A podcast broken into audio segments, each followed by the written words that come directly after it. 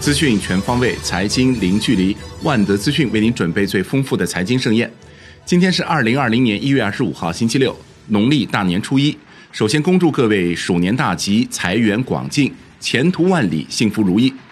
下面为您送上今天的陆家嘴财经早餐。宏观方面，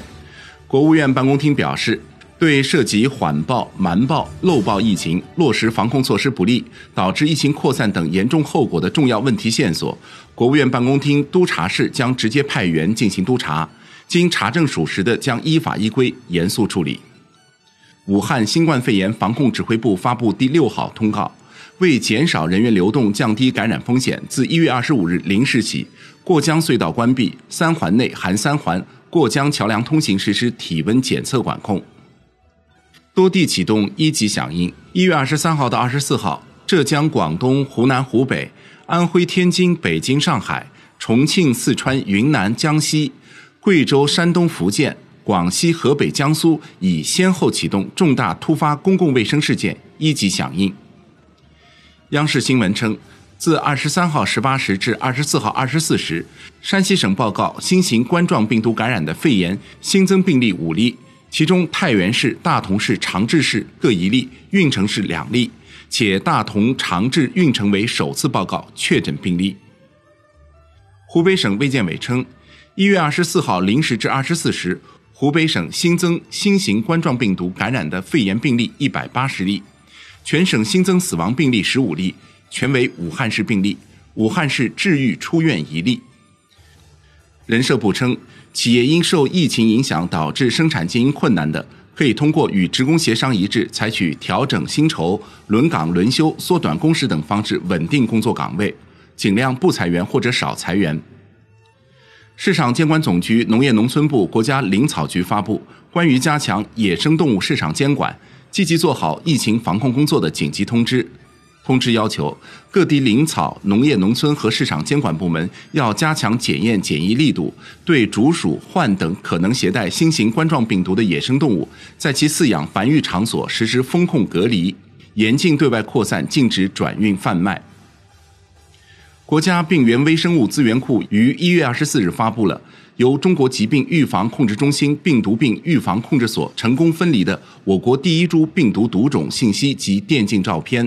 新型冠状病毒核酸检测引物和探针序列等国内首次发布的重要权威信息，并提供共享服务。我国开展新型冠状病毒肺炎疫情应急科研攻关，钟南山任组长。国内股市方面。港股春节半日市，恒指收涨百分之零点一五，报两万七千九百四十九点六四点，本周累计下跌百分之三点八一，创二零一九年十一月以来最大单周跌幅。电讯业走强，中国移动涨超百分之二，领涨蓝筹。欢喜传媒与字节跳动达成合作，股价涨超百分之四十，大市成交四百七十三点二二亿港元。中泰证券表示。中国整体目前仍处于第三消费时代的现实，意味着消费整体的机会在于升级品牌化而非降级。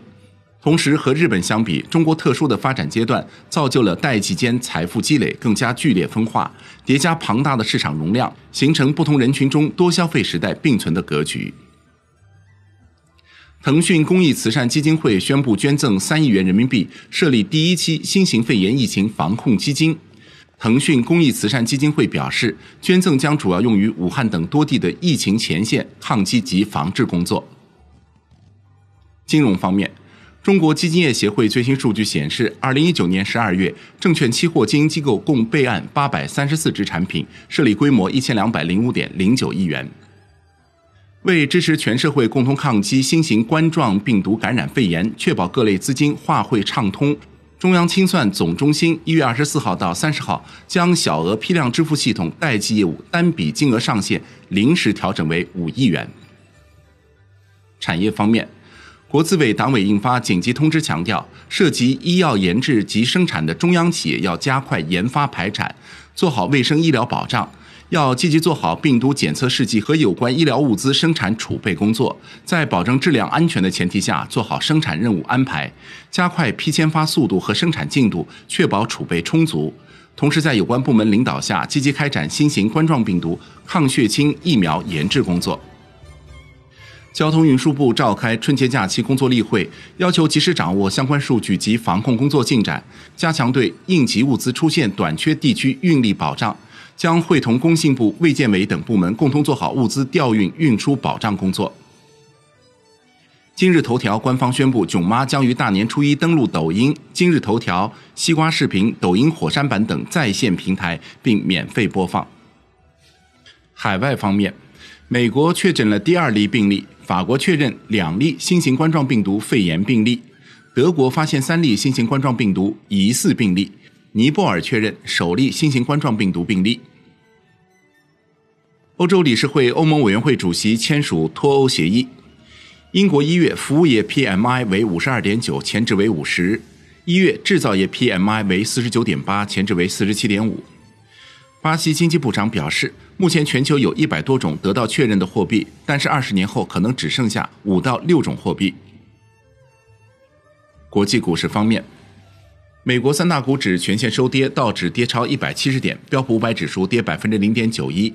默克集团跌近百分之三，领跌道指。科技股普跌，英特尔逆势涨超百分之八，因财报利好。畅游涨百分之八点一七，搜狐宣布把畅游私有化。交易估值五点七九亿美元，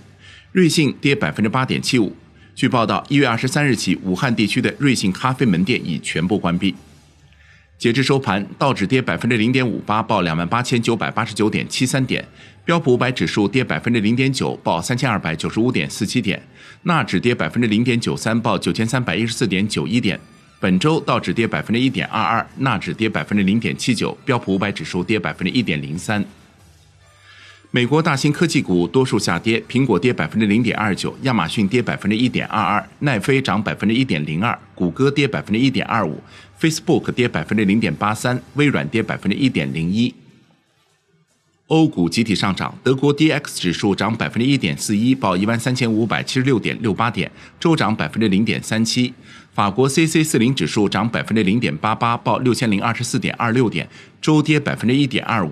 英国富时一百指数涨百分之一点零四，报七千五百八十五点九八点，周跌百分之一点一五。商品方面，COMEX 黄金期货收涨百分之零点三八，报每盎司一千五百七十一点三美元。当周累计涨百分之零点七，COMEX 白银涨百分之一点六三，报每盎司十八点一二美元，当周累计涨百分之零点二六。New Max 原油期货跌百分之二点五，报每桶五十四点二美元，盘中创二零一九年十月三十号以来的新低，当周累计跌百分之七点四八，连续三周下跌。